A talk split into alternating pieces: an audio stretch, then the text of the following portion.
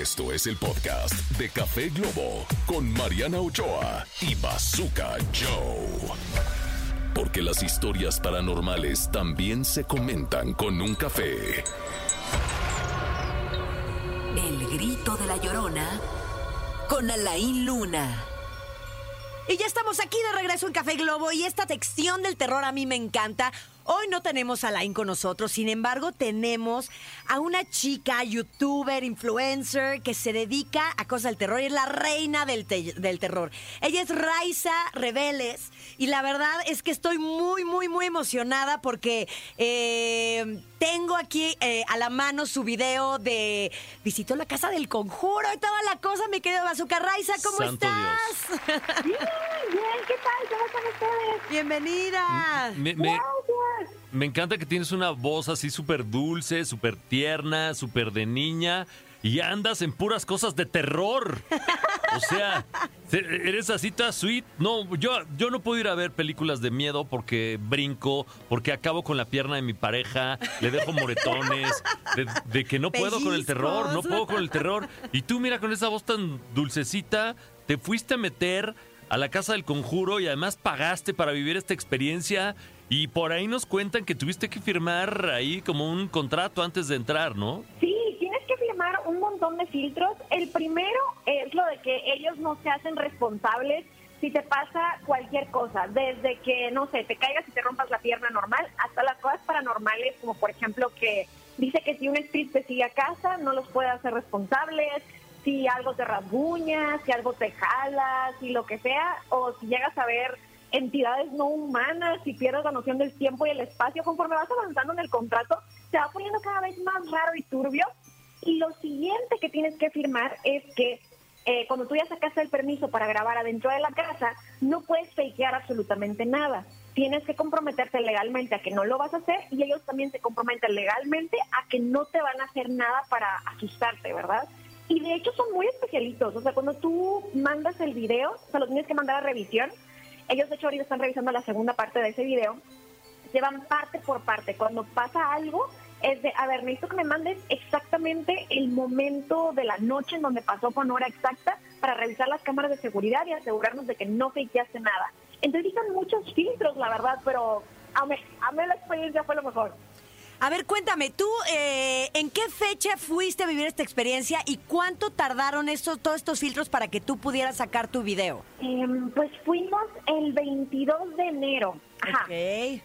Y yo creo que me tardé unos 15 días más o menos en sacar la primera parte del video. Oye, ¿y qué parte eh, fue lo más impresionante o de las cosas que nos quieras contar para no spoilearte el video y que la gente vaya a tu canal a verlo porque ha de estar espeluznante?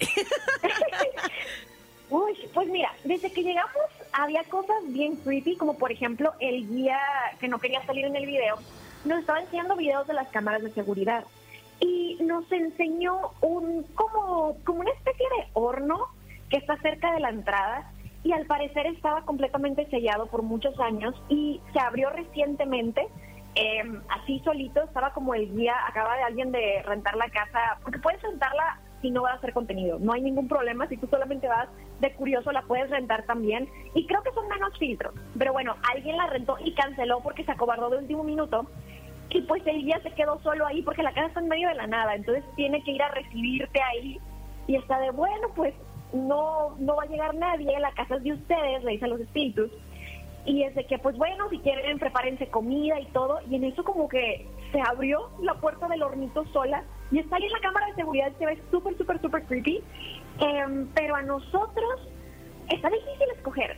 Hubo un momento en donde estábamos en el sótano, a oscuras, y pusimos el detector de movimiento que tengo porque pues tengo equipo como para de cualquier cosa que hayan visto en programas de cazafantasmas, tengo todo eso.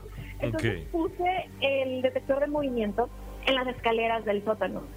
Y se empieza a escuchar de que pues justo las lucecitas y la alarma de que algo está encima de él. Y pues no teníamos nada de luz y se empieza a escuchar que arriba están unos pasos, pero hasta se mueve el techo bien feo de que como que con el peso de algo que va caminando. Yo creo que es una de las cosas que más me dieron miedo porque yo pensé que algo iba, no sé, que nos iba a arrastrar a la muerte, nos iba a comer. em, eso se me quedó mucho, pero pasaron muchas cosas, la verdad. Oye, ¿y, y qué, estás pagando algún karma, este, una, ma- una manda o, o qué necesidad? O sea, yo me pregunto, ¿por qué? Uy, no sé, es que yo creo que la cosa es que me gustan mucho las historias. Creo que, no sé, es lo que más me llama de que las cosas que tienen una historia, que, que tienen mucho tiempo, cosas por el estilo. Y en particular me gusta pues las cosas que tienen historias paranormales, como que quiero ir a descubrir esos misterios, no sé, o sea, siempre ando metiéndome en lugares así. eh, he ido a Nueva Orleans a investigar vampiros, he ido a Salem a investigar de las brujas, he ido al, a- al Sleepy Hollow donde sale el jinete sin cabeza. He ido a muchos lugares porque quiero ver, quiero, no sé, recibir respuestas. Y pues no sé, como que mi familia siempre ha tenido un gusto muy macabro. Yo tenía una tía que coleccionaba estacas para matar vampiros. Este, entonces no sé. Col- colmillos que- de vampiros, Es, es ¿no? familiar, es familiar, es familiar. ¿Coleccionas colmillos de vampiro también? Ah, no, colecciono objetos poseídos. Tengo una colección de muñecas poseídas muy grande, la verdad. Ay, ¿dónde las encuentras? O sea, ¿a dónde has ido a investigar? ¿Las vas eh, encontrando o cómo, o cómo se ha dado? Eh, en subastas, en la primera muñeca que compré, de ahí me fue conectando, como que te mandan las tarjetas de las páginas o las subastas o los correos que te van a avisar.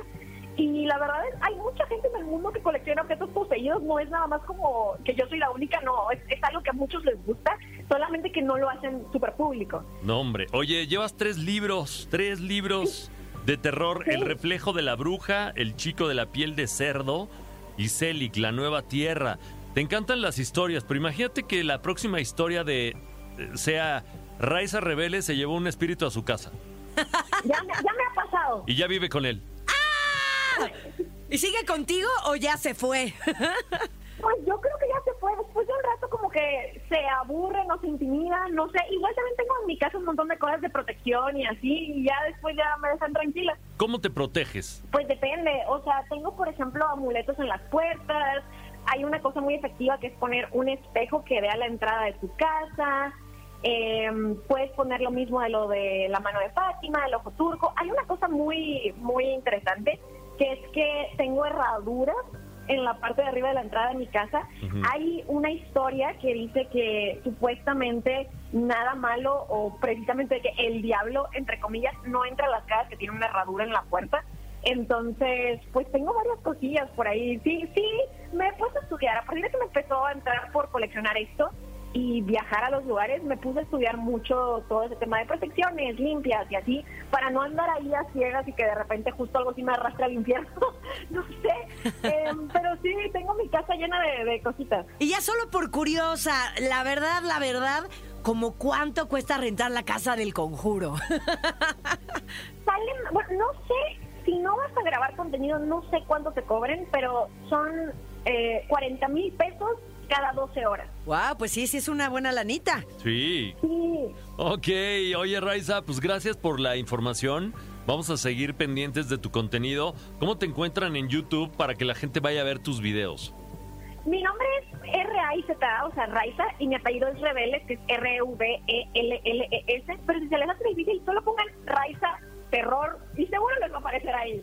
Ok, perfecto. Pues mil gracias y siguen todos los eventos del, del terror. Este es- eh, sabemos que estuviste en, digamos, en la Premier Mundial de Scream 6 en Nueva York, representando a México y que te la vives del tingo al tango en el mundo entero para vivir nuevas experiencias terroríficas. Sí, que más me gusta. Muy bien, te Ay, mandamos pues un beso. Felicidades, Raiza. Gracias. Te mandamos besos. Y mucha suerte con tu video del conjuro. Vámonos con música. Están escuchando el Café Globo. Aquí hay éxitos todo el día. Esto fue el podcast de Café Globo con Mariana Ochoa y Bazooka Joe. Escúchanos en vivo de lunes a viernes a través de la cadena Globo.